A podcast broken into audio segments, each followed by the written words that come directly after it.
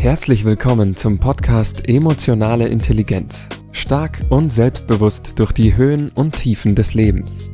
Sandra und Mario gehen mit dir auf die spannende Reise durch die Welt der Emotionen. Und los geht's.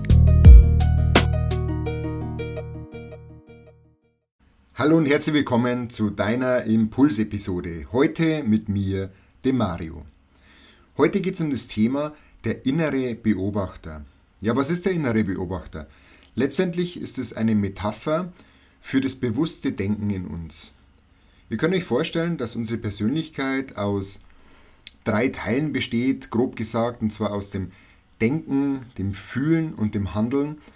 Und das sind Prozesse in uns, die, ja, die Neurowissenschaft sagt, zu 80 bis 90 Prozent automatisch ablaufen. Das bedeutet, zu 80 bis 90 Prozent am Tag bist du im Autopilot. Und wir haben in unserer Entwicklung dann eben Muster gelernt, die wir anwenden, automatisch. Und manche dieser Muster sind eben hinderlich für uns, manche sind aber auch förderlich. Aber eben diese Muster sind unbewusst. Deswegen ist es so wichtig, den inneren Beobachter zu installieren, der dir dann die automatischen Abläufe eben bewusst macht, sodass du da auch steuernd eingreifen kannst.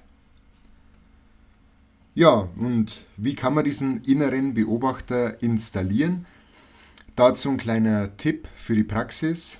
Du kannst dir zum Beispiel einen Wecker stellen, der alle 20 Minuten oder so klingelt und immer wenn dieser Wecker klingelt, dann horch in dich hinein, dann versuch mal bewusst wahrzunehmen, was denkst du eigentlich gerade? Welches Gefühl löst es in dir aus? Und wie handelst du gerade?